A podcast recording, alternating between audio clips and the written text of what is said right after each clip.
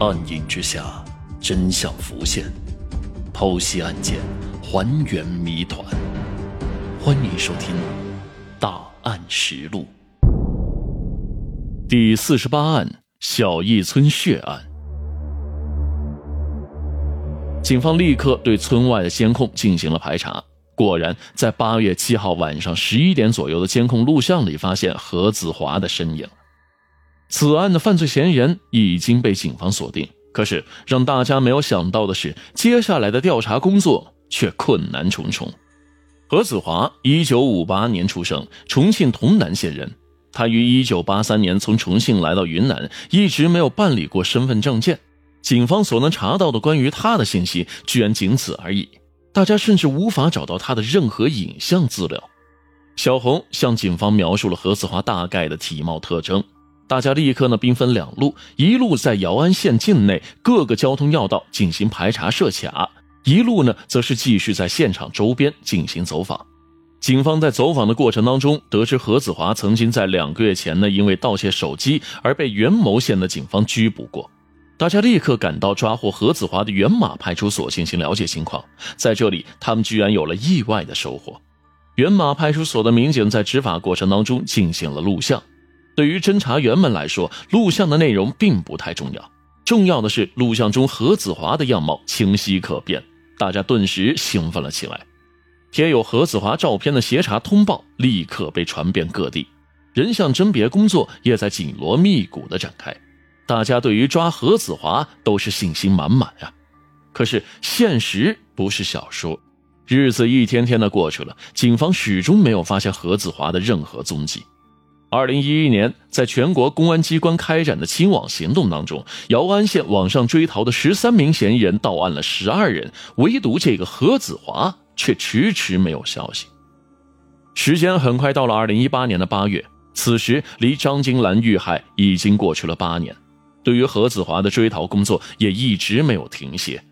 这天，云南临沧警方在对一辆客车进行例行检查的过程当中，发现了一名神情紧张的男子。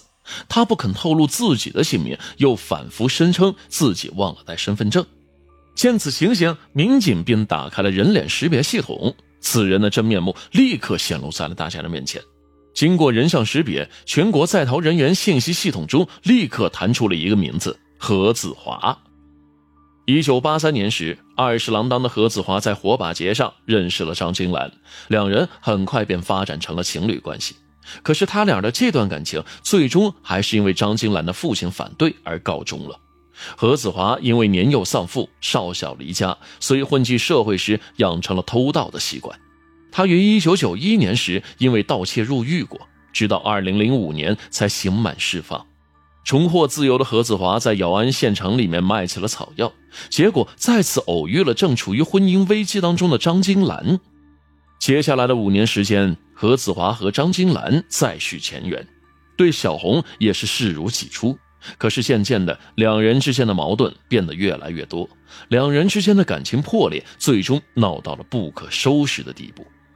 二零一零年八月七号，何子华又和张金兰吵了一大架，张金兰为了将他赶出家门，甚至还闹到了派出所。在派出所里，何子华向张金兰讨要两百元的路费未果之后，愤愤地坐上了离去的汽车。何子华坐在车上，看着窗外的风景，一腔怒火是渐渐涌上了心头啊！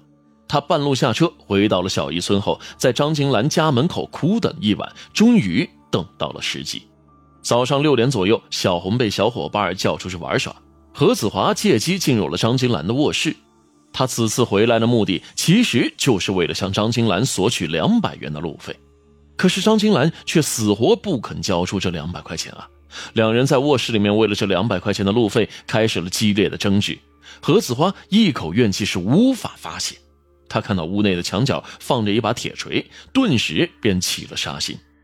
当问及案发现场那个属于刘江的手机时，何子华则声称那个手机是之前就偷来的。